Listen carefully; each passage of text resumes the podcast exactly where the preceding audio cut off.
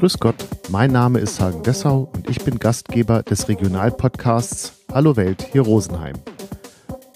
Normalerweise erzählen interessante Menschen aus dem Rosenheimer Land und dem Chiemgau an dieser Stelle ihre spannenden Geschichten. Heute begrüße ich einen Gast, der nicht aus der Region kommt. In unregelmäßigen Abständen begrüße ich Gäste, die ich aus meiner Jugend kenne und die eine bemerkenswerte Karriere gemacht haben. Aus Hallo Welt hier Rosenheim wird für den Augenblick Hallo Rosenheim hier Welt. Heute zu Gast Ralf Russmann. Ja, ich fange an, ne? Ja. Ja. Ich bin Ralf, Ralf Russmann, ganz frisch 50 Jahre alt. Und dann zum einen ein guter alter Lebensfreund von Dierhagen. Und ich habe in Marburg äh, Erziehungswissenschaften studiert und arbeite seit knapp 16 Jahren, also ja, knapp über 16 Jahren im Caritasverband Frankfurt. Eine Zeit, die mich selbst immer wieder überrascht, wie lang das schon ist. Und über die Jahre weg tatsächlich großteils in leitender Funktion, momentan als, als, als seit Beginn des Jahres ähm, Referatsleiter im Bereich Arbeitshilfen. Bin daneben ein tatsächlich ein, ein leidenschaftlicher Eintracht Frankfurt-Fan und ein großer Musikfan und zweifacher Vater und ein, ein wahnsinnig gern Vater. Das bin ich. Ich schreibe daneben eben für das immer noch in alter Tradition für ein Aschaffenburger Stadtmagazin, das ist die Stadt, aus der ich stamme, äh, regelmäßig eine Kolumne, beziehungsweise zwei Kolumnen, eine, eine, die mich reflektiert als Vater mit meinen Kindern. Ich glaube, zu Beginn war es mehr ähm, witziger und, und so die klassischen Erlebnisse als Vater. Ich glaube, so in der, in der Dauer hat sich viel, verändert sich auch immer noch so ein bisschen, wie, wie sehe ich mich so in dem Verhältnis ähm, Vater zu meinen Kindern. Und daneben noch eine andere Kolumne. Das sind Dinge, die mir parallel zum Job ähm, immer noch sehr wichtig sind, weil ich äh, meinen Job sehr gern mache und den auch äh, immer auch manchmal zum Leidwesen der Familie. Ähm, also der nimmt auch viel Raum schon auch ein zeitlich, aber ich für mich auch immer andere Themen brauche, ähm, weil ich dann sonst das Gefühl habe, es wird mir alles zu eindimensional. Und deshalb ist mir tatsächlich Musik ähm, und eben dieses Schreiben noch ein, ein wichtiges Ventil geworden ähm, neben, neben dem Arbeiten. Ja, das so in, in aller Kürze, glaube ich. Ja. ja, herzlich willkommen, Ralf. Ich freue mich sehr, dass es geklappt hat. Wir haben schon immer mal wieder darüber gesprochen, ob du ähm, nicht mal, ob es, ob, ob sich die Gelegenheit ergibt, dass du mal zu Gast bist hier. Ähm, um das Ganze auch einzuordnen, wir haben nicht zusammen studiert, aber wir haben während des Studiums zusammen gewohnt. Ja, genau. Und, und seitdem hast du das ja eben auch ganz richtig gesagt, äh, sind wir Freunde, ein, ein Lebensmensch. Mhm.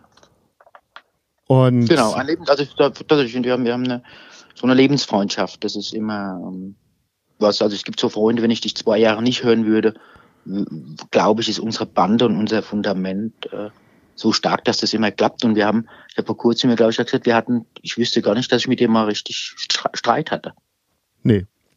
Also, und nicht so, dass wir jetzt so harmoniebedürftig waren, aber es hat irgendwie immer, wir haben uns irgendwie immer gut eingerenkt miteinander ja, im Alltag. Auf jeden ja. Fall. Und wir haben manches Jahr zusammen in der äh, WG zusammen gewohnt. Ja, ja, ja. In zwei unterschiedlichen WGs, einmal zu zweit und einmal in einer Dreier-WG. Genau.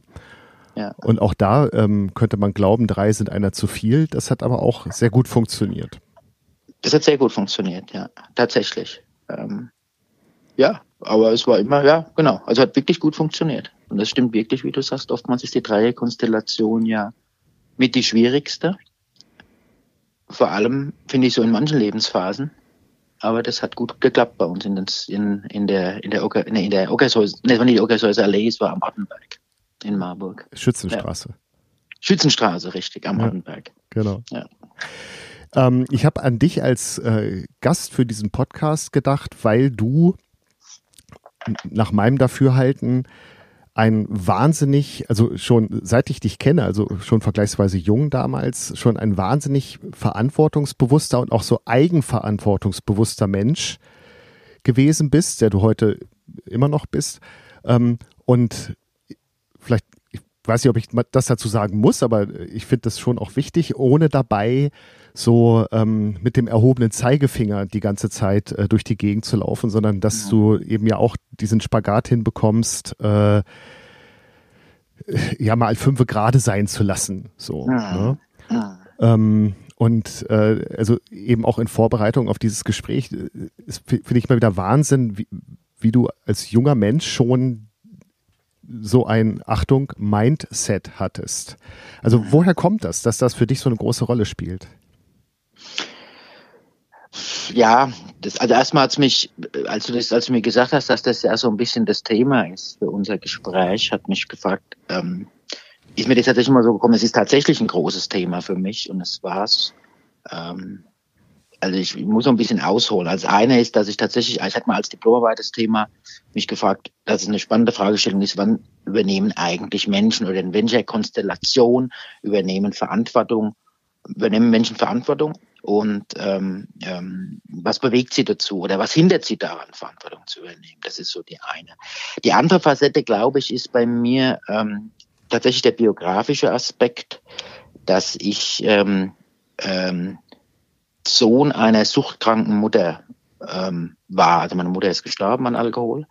Und äh, diese, also das war Jahre später hat mir mal jemand gesagt, das wäre ganz ein klassisches Verhalten, dass Kinder von suchtkranken Menschen immer ein erhöhtes Maß an, an Verantwortungsbewusstsein mit sich bringen. Also ich glaube, da ist es schon ein Thema, was, ähm, was zum einen eingepflanzt war, zum anderen kommt glaube ich, aber auch aus meiner Biografie raus, dass ich gewusst habe, ich brauche, ich muss ein Stück weit, ähm, also ich habe relativ früh Dinge, Dinge für mich klären müssen, weil es um mich rum so wenig gab, die diese Verantwortung übernommen haben. Also meine Mutter konnte es nicht und ich habe die dann also ich für mich glaube ich muss zu übernehmen ähm, als Weg. Und dann habe ich mich gefragt, also die, die Frage ist so ein bisschen, das eine ist halt, ich habe was mit, ah, man muss es übernehmen, das ist so schwierig mit allem drum und dran. Es gab tatsächlich auch so ein Thema zu sagen, dass es ja gut ist, Verantwortung zu ne-, übernehmen. Also ich habe für mich äh, irgendwann gemerkt, dass ich total gern, dass ich gern auch für mich versucht, zumindest in dem Rahmen, wo es mir möglich ist, äh, ich sage jetzt mal wirklich Welt und Wirklichkeit ein Stück mitzugestalten, was sich jetzt vielleicht größer hört, als es ist. Und dazu ist es natürlich äh, auch ein Thema zu sagen, ich übernehme Verantwortung in bestimmten Bereichen, weil sonst, ähm, glaube ich, grundsätzlich auch äh, schwierig ist, äh, wenn man so da nicht in eine verantwortliche Position geht oder Lust hat, Verantwortung zu übernehmen.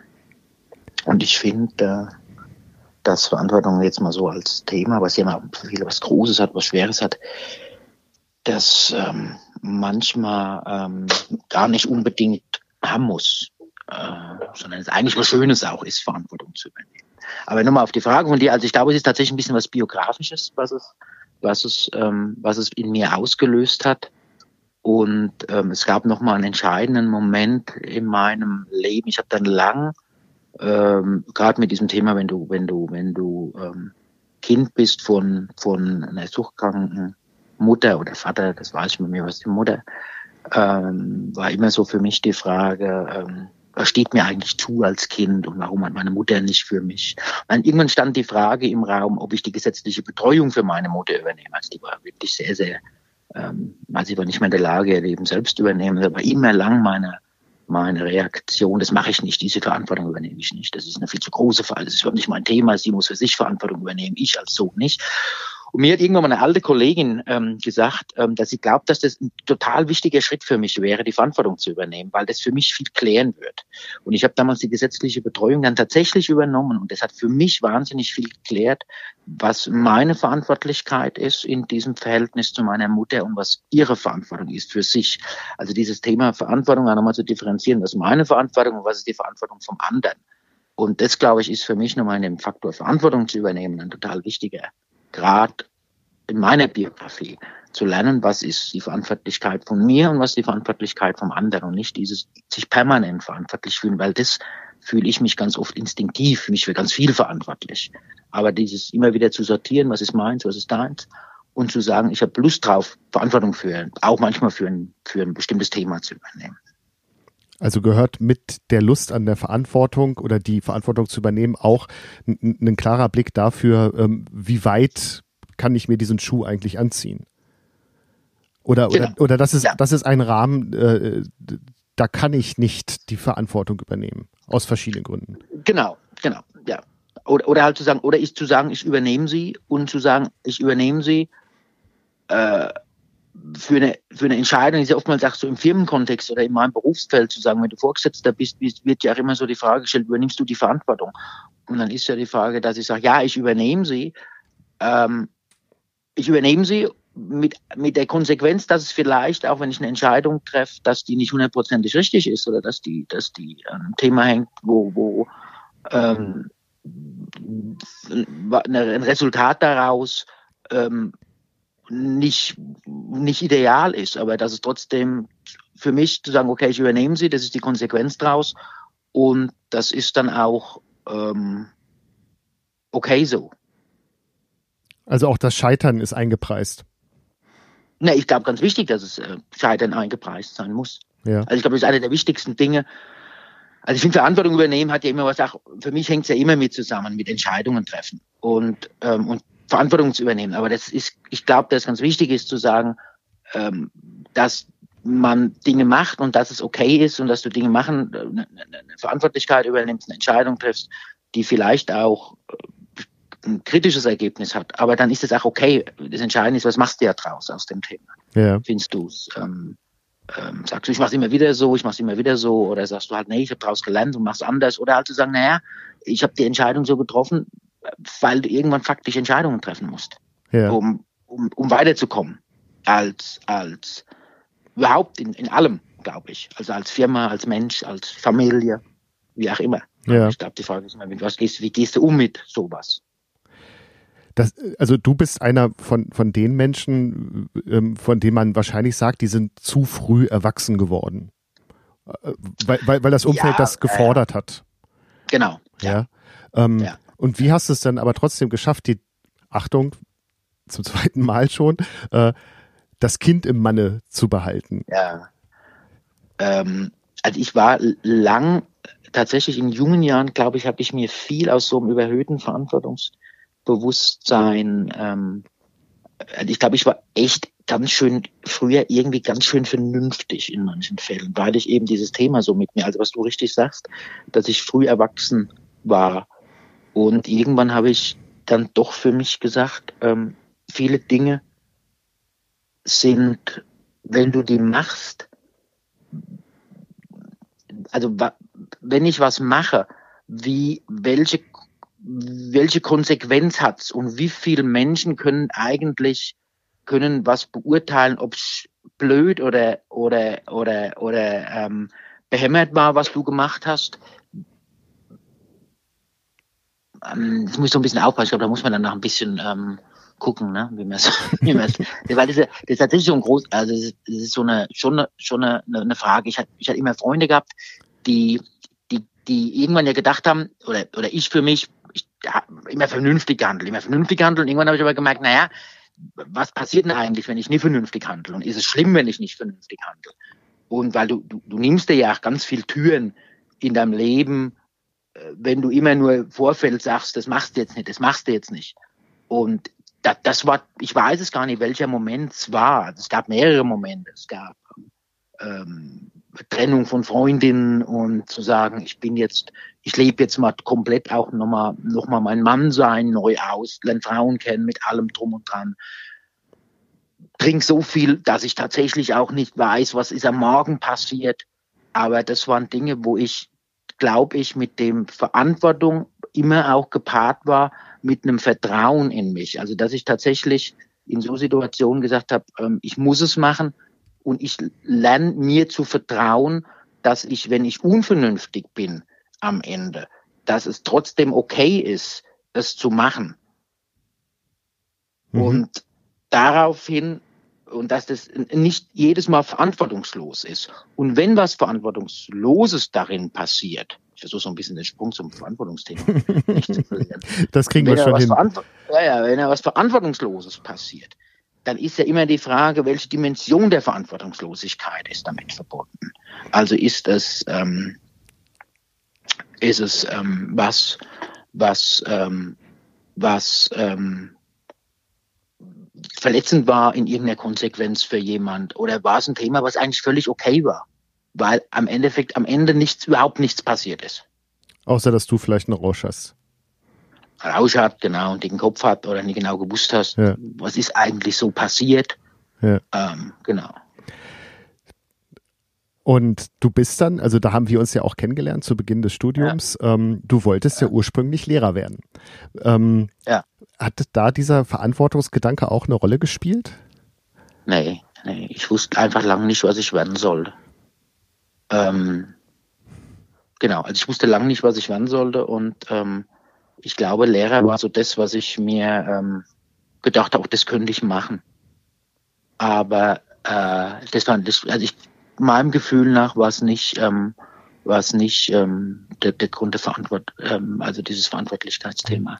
Als Verantwortlichkeitsthema war tatsächlich eher immer die Frage für mich, welche, wenn ich, äh, wenn ich in Stellen gegangen bin beruflich oder wenn ich, ich meine, ich habe natürlich, ich, ich war Schülersprecher, ähm, das war so was, also immer Klassensprecher, war Schülersprecher, ähm, das waren Dinge, glaube ich, die waren früh da, aber dann ging es tatsächlich immer mehr um das Gestalten wollen und weniger um das Thema, ähm, äh, also Lehrer, das, nee, würde ich ausschließen. Okay, aber interessanterweise hat dann, wie lange hast du das gemacht? Ein Semester, zwei Semester, dann hast du relativ schnell gemerkt, dass das nichts für dich ist?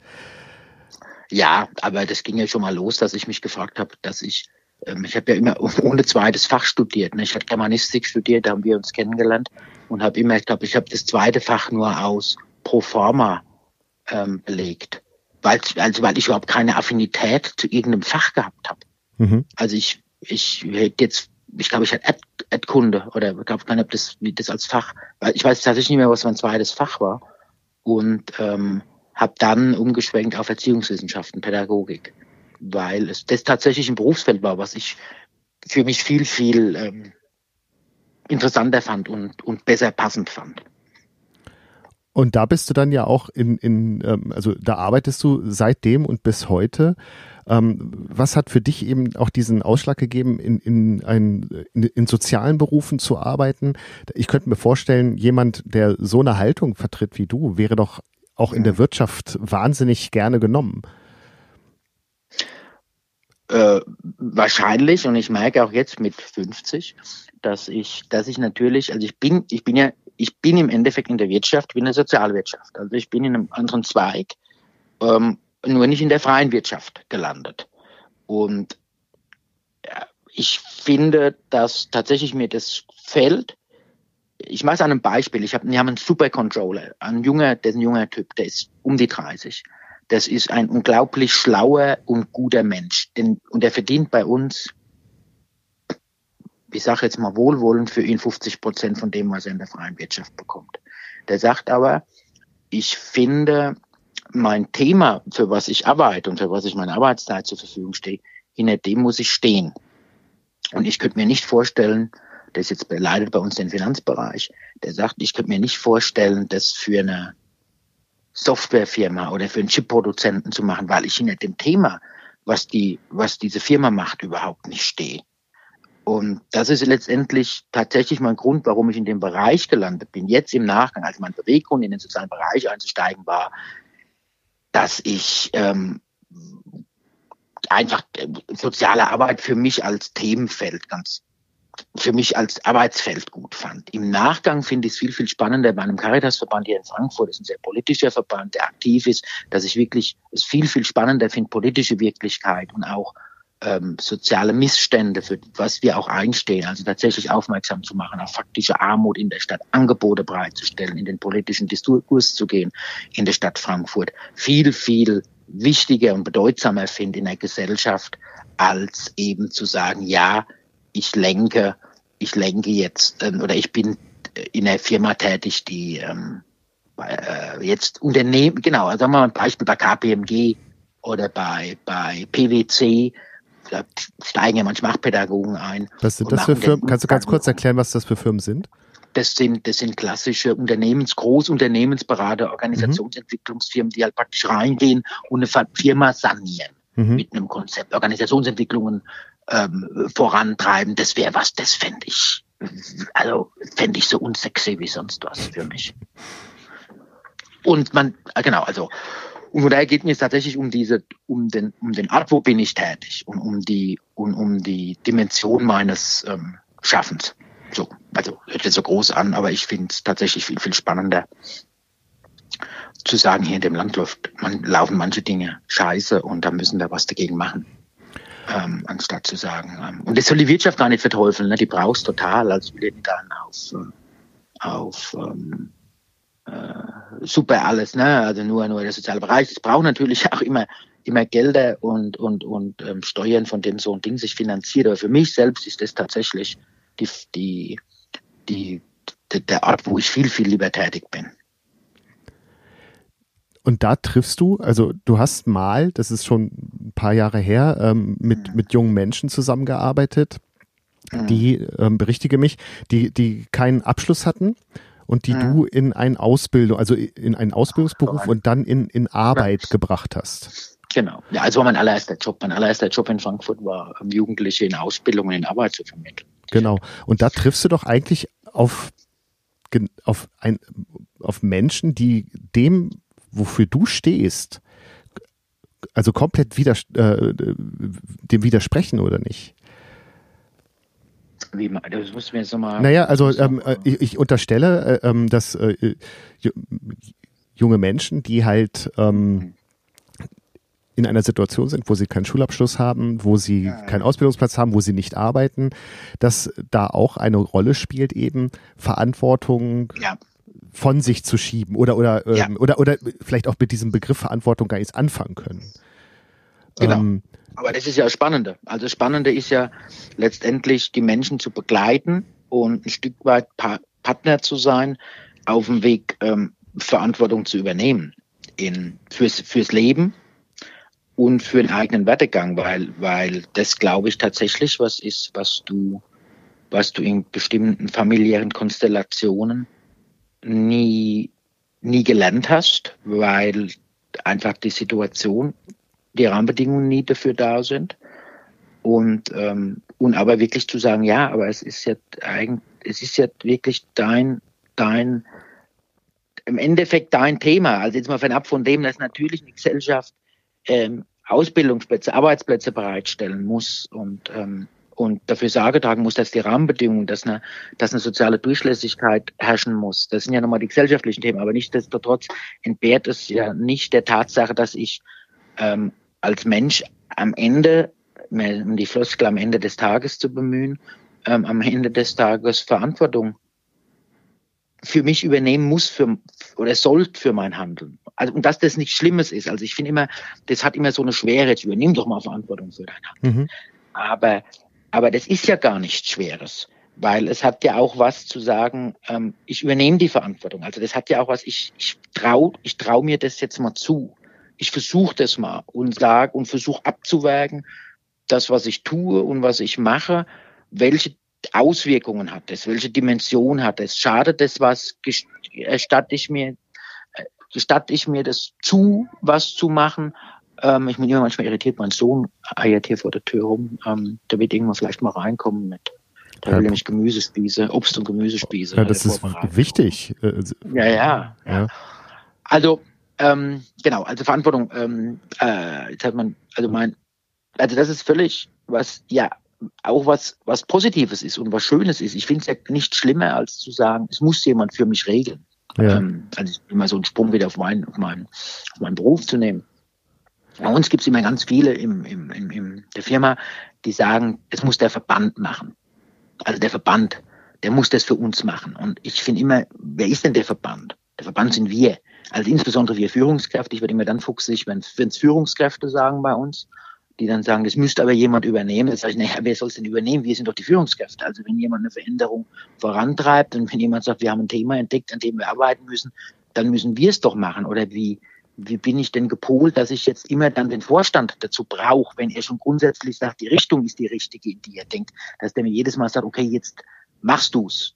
Mhm. Natürlich gibt es Dimensionen, wo der Vorstand mir sagen muss, das darfst du jetzt machen. Ich dürfte jetzt nicht in die, darf mich jetzt nicht auf die Bühne stellen und äh, in einer großen Debatte ohne Position vertreten, die konträr zum Verband ist. Aber unterm Strich, das ist das immer die Frage, ja, wer, ja, wer, wenn nicht wir, die, die, ähm, die irgendwie in, in, mit einem Amt oder mit einer Aufgabe versehen sind und die ähm, auch äh, den Mut haben oder die, die, die Idee haben, wo es hingehen soll. Mhm.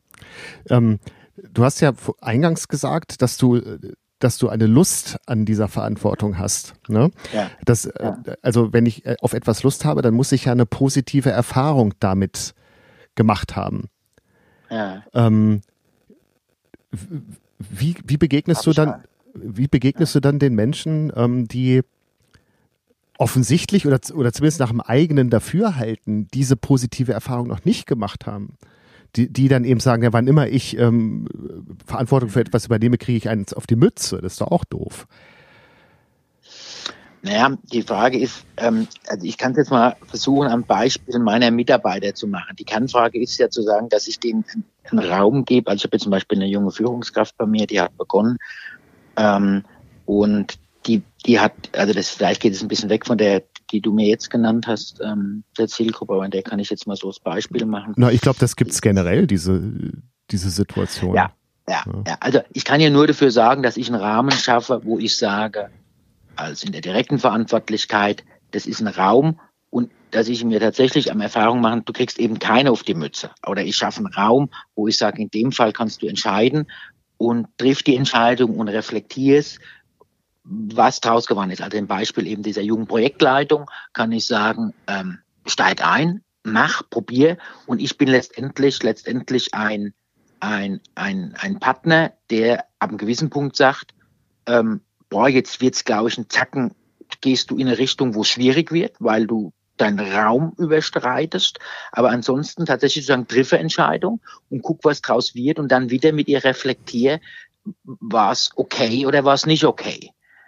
Und also das versuche ich zumindest mit den Menschen, die direkt in meiner Verantwortlichkeit sind als Führungskraft, so, so zu begleiten, dass sie merken, dass es, dass es, also es gibt ja für mich nichts schlimmer als ein Mensch, also Mitarbeiter zu haben, oder bei mir sind es tatsächlich jetzt Führungskräfte, die selbst keine Entscheidung treffen und selbst eigentlich nicht reflektieren, ähm, was am Endeffekt, was ihre Entscheidung bewirkt hat als als ähm, Konsequenz. Resultat. Ja. Als Konsequenzresultat.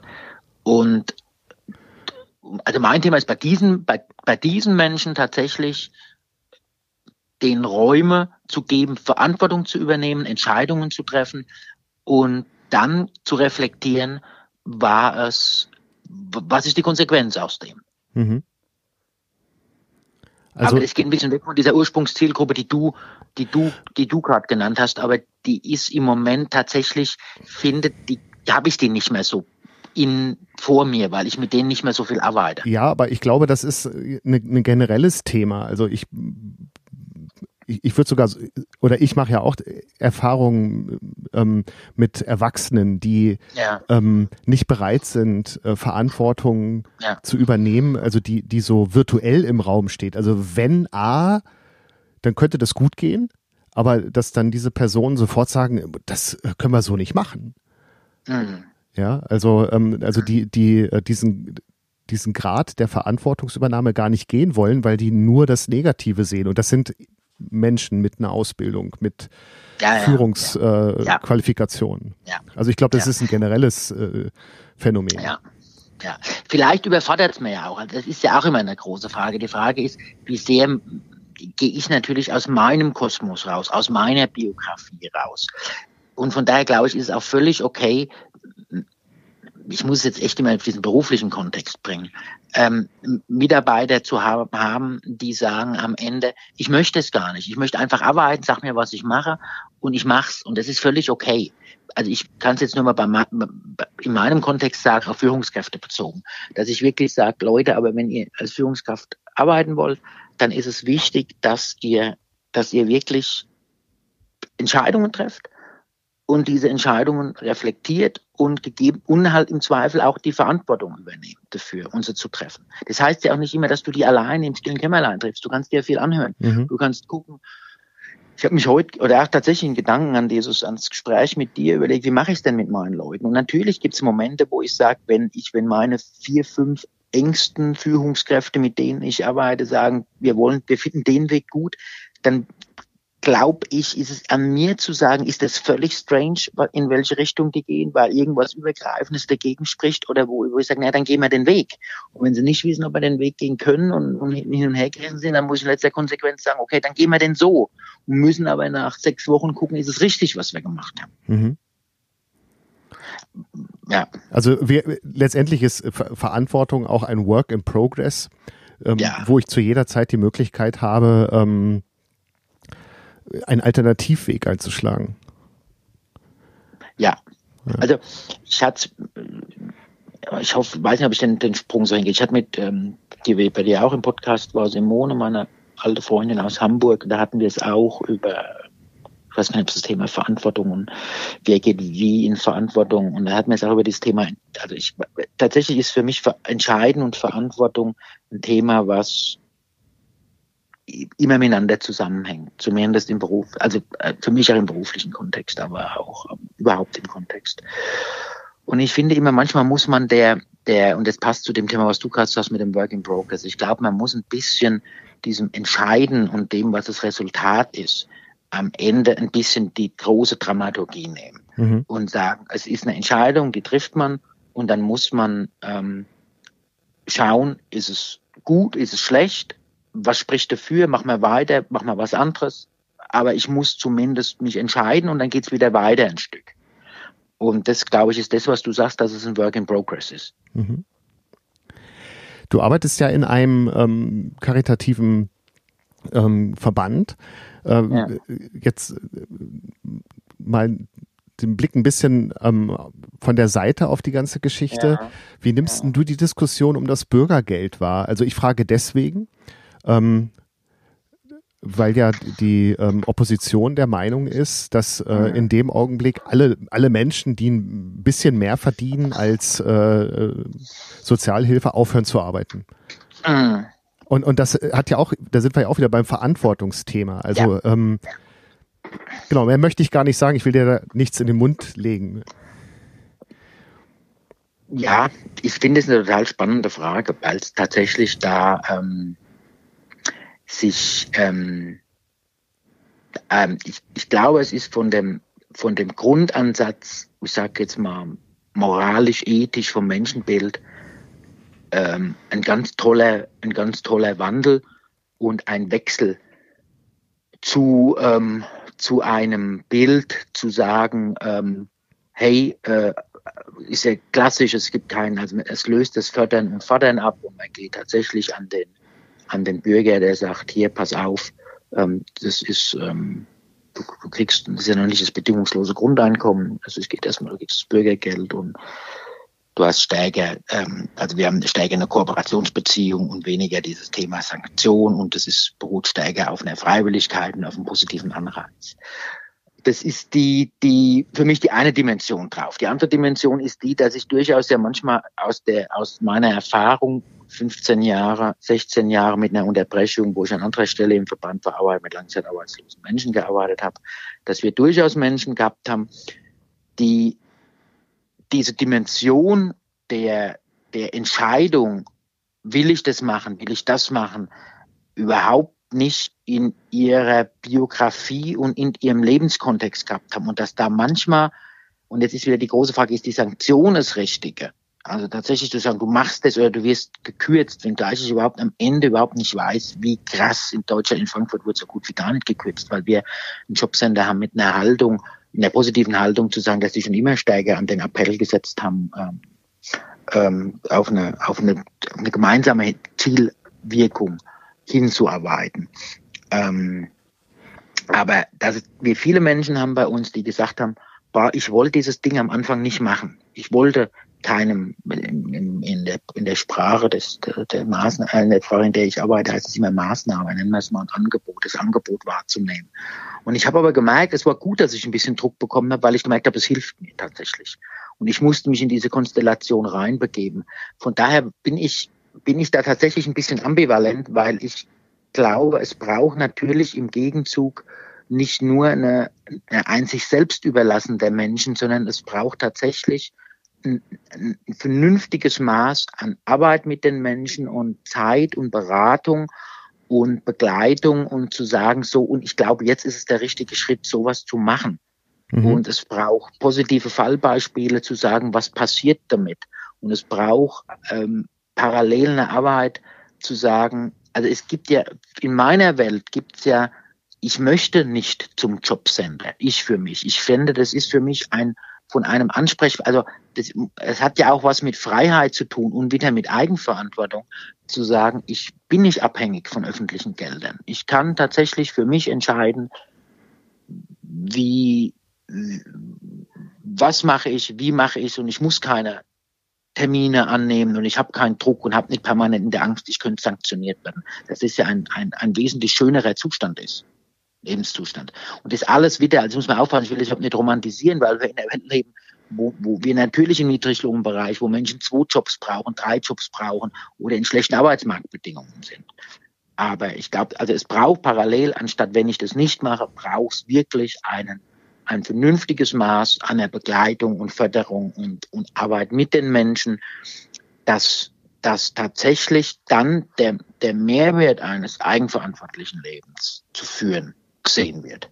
Weil ich glaube, also ich sehe es ein bisschen an der Generation oder den Schülern von meiner Frau, die an einer, an einer ähm, Schule arbeitet, wo, wo viele ähm, Kinder sind, die aus tatsächlich auch aus, ähm, aus ähm, bildungsfernen Familien und einkommensschwachen Familien sind, wo natürlich, dass wenn du in der zweiten, dritten Generation ähm, Arbeitslosengeld 2 Empfänger bist oder Sozialhilfeempfänger bist, dass dieses Verhältnis, wie ist was und welche Chancen ergeben sich überhaupt daraus, dass das natürlich meilenweit weg ist. Weil, weil, die, weil du ganz wenig positive Beispiele hast um dich herum, wie es anders ist, weil du in einem, in einem System groß wirst, wo, wo du die ganze Zeit vorgelebt bekommst, dass es, dass das eben so ist, ne? dass das Geld letztendlich halt vom Amt kommt. Und die Schüler tatsächlich auch zu meiner Frau sagen, dass die man, manche das Gefühl haben, naja, du arbeitest halt auf Spaß, aber letztendlich kriegen wir doch alles gleiche Geld, jedes Mal vom Amt. Mhm. Von der, von dem, ähm, von der, ähm, von dem Blick, wie, wie das halt funktioniert bei uns. Weißt du, was ich meine? Ja, ja, ähm, ja. also da, aber ich glaube, das ist ja auch nochmal ein ganz anderes Problem, also dieses, diese, diese gelebte und gelernte Abhängigkeit. Ja. Also. Ja, aber der Knackpunkt war ja zu sagen, was brauchst du dazu? Und ähm, also von daher glaube ich, es braucht natürlich einen Prozess, weil, und dann machen wir so ein bisschen einen Sprung wieder auf das, was der Verband, ähm, der Verband müsste. Und das ist ja so ein bisschen auch das Thema, ähm, die Politik müsste mehr. Und es müsste mehr passieren. Das ist ja auch immer eine, eine Farm, wo ich frage, wie viel Verantwortlichkeit geben wir denn weg permanent? Und dann nehme ich jetzt mal nicht die Menschen, die eh wenig Geld haben, haben sondern auch alle Menschen, die hier einigermaßen mit ein bisschen was in der Birne und mit einem einigermaßen vernünftigen Einkommen hier arbeiten ähm, und leben und tun und tatsächlich immer wir so ein ganz komisches Verständnis davon haben, von dem da müsste mal jemand, das müsste man mal. Ja. Und das ist was, wo ich immer wieder finde, naja, aber da muss man halt auch selbst mal. Ja. Weil auch da wieder die Frage, äh, wer, wer, also wir sind ja letztendlich alle Teil dieser Gemeinschaft. Also dass man, dass man sich selber, was du ja vorhin oder immer wieder ja auch gesagt hast, dass äh, ich dadurch eine gewisse ähm, warte, ich hab's ähm, Welt, Weltgestaltungsmöglichkeit habe. Genau, Wirklichkeitsgestaltung. Oder Wirklichkeitsgestaltung, genau, ja. Genau. Ähm, ja. Und dass man sich dessen wieder bewusst sein sollte. Also ich glaube tatsächlich, und ich glaube, es ist schwer, genau. Ich glaube, es ist schwer, weil es, weil die, weil die Wirklichkeit nun mal so ist und wir die Wirklichkeit tatsächlich nur noch als begrenzt gestaltbar erfahren. Und dass Dinge passieren, die, äh, glaube ich, uns auch, ähm, also die immer weiter weg von uns sind, wie, wie, inwieweit nehmen wir noch Einfluss drauf als Fans, ob wirklich eine WM in Katar stattfindet. Ja. Als Beispiel. Das findet statt, das wird entschieden, so ist es. Und dann kannst du noch so toller Fußballfan sein, das findest du kacke, passiert einfach.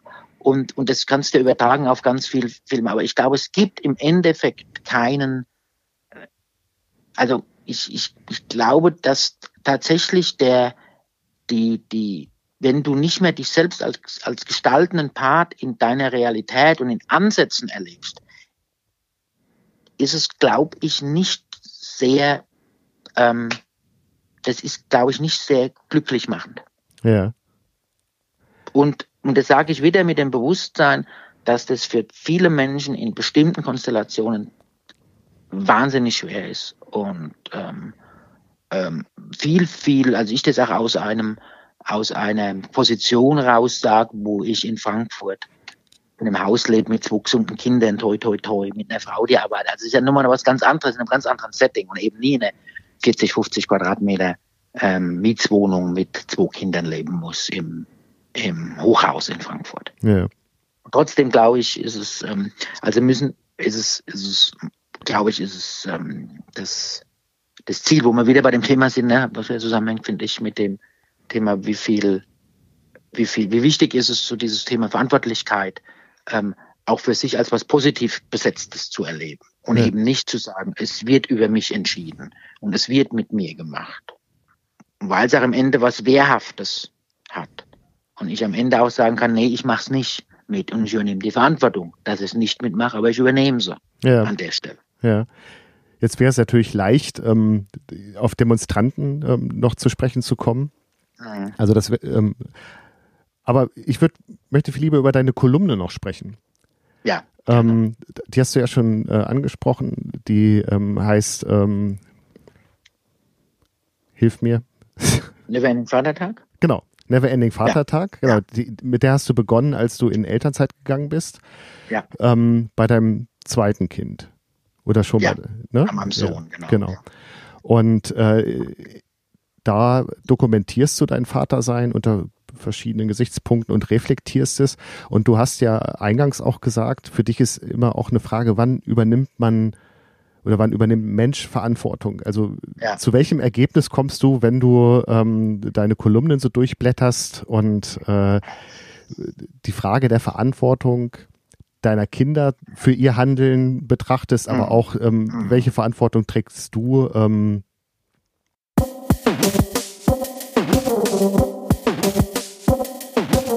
Genau, also äh, welche Verantwortung ähm, deine, deine Kinder schon haben, haben dürfen, haben ja. können. Und ja. auch du und deine Frau, ja, eigentlich ja eher du in den, in den ähm, Texten ähm, verantwortlich dafür bist, dass die Kinder so geworden sind, wie sie sind. Ja. Ja. Und jetzt brauche ich aber trotzdem nochmal deine Frage dazu. genau. Ja, also was geht dir durch den Kopf, wenn du, wenn du das so, wenn du das so durchblätterst? Also zu welchem Ergebnis kommst du? In Bezug ja. auf die Verantwortung, wie deine Kinder geworden sind und wie sie sich verhalten.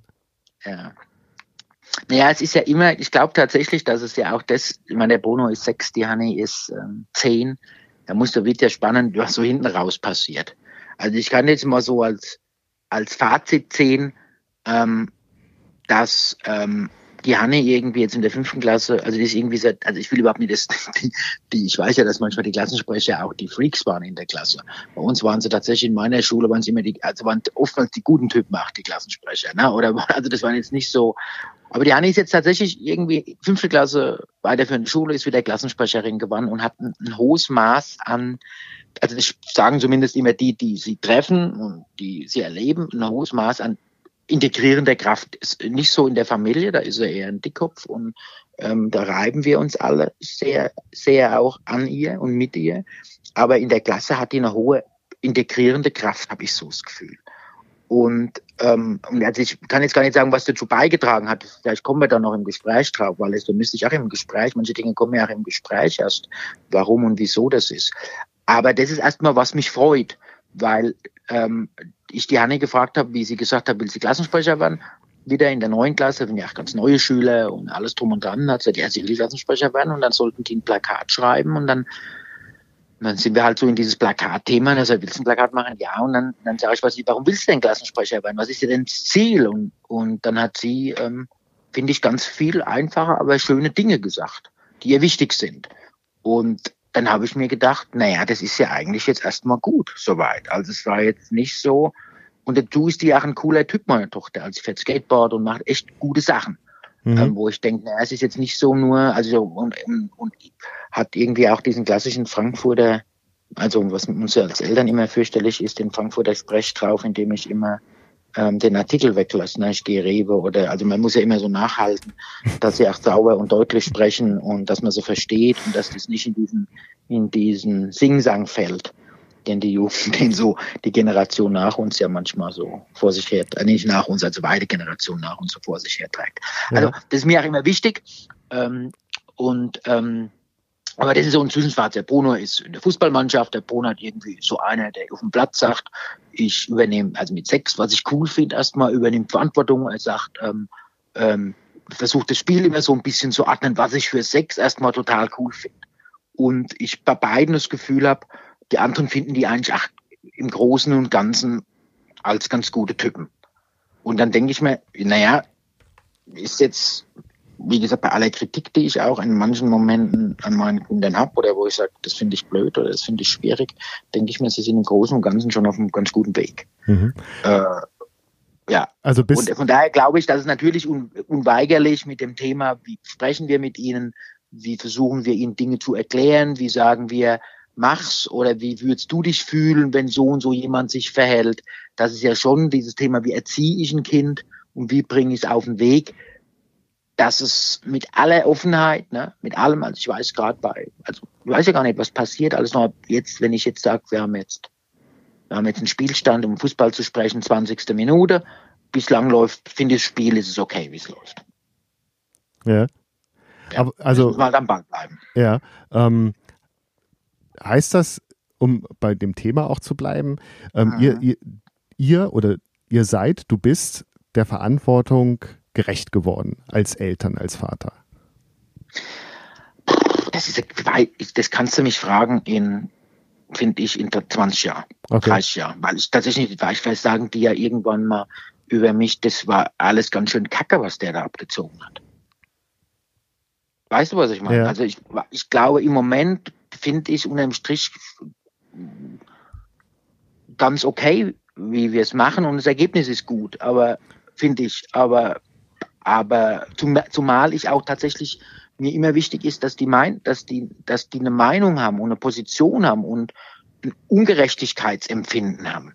Also zum Beispiel, die Hanni hat, wer wie der Ukraine-Krieg ausgebrochen ist, ganz viele, ganz, also hat tatsächlich Spendenaktionen veranlasst ähm, für die Ukraine und hat, hat Flyer gemacht und hat die verteilt, hat einen Advent, hat ihren Herbstmarkt gemacht und hat, hat irgendwie mit ihren Freundinnen haben die gebastelt haben alles, ich glaube, die Hälfte haben sie, mit der Hälfte haben sie was gemacht, die andere Hälfte haben sie in die Ukraine gespendet, also eine, eine, eine Hilfsorganisation für die Ukraine gespendet.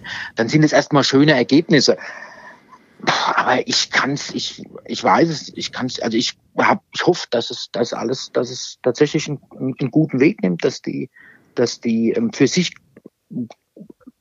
mutige Menschen werden, ähm, Menschen werden, die nicht Angst haben, eine Entscheidung zu treffen, ähm, nicht Angst haben zu sagen, ja, ich gehe auch mal dahin, wo es, wo es brennt und wo es weh tut und heb meine Stimme, wenn ich das Gefühl habe, da ist Ungerechtigkeit im, im, im Gange.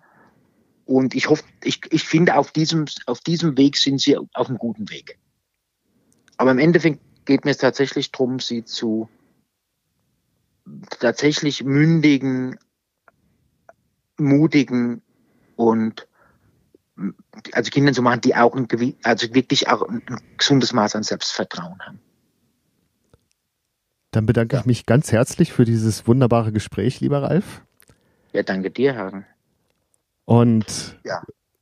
wünsche dir, dass das, was du jetzt gerade gesagt hast, so, so ähm, sich entwickelt und wir in 30 Jahren ganz entspannt auf unsere Kinder zurückgucken können.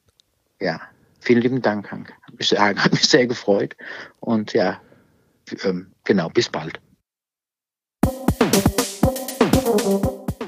Das war Hallo Welt hier Rosenheim mit einer Sonderfolge Hallo Rosenheim hier Welt. Zu Gast war Ralf Russmann. Vielen Dank fürs Zuhören.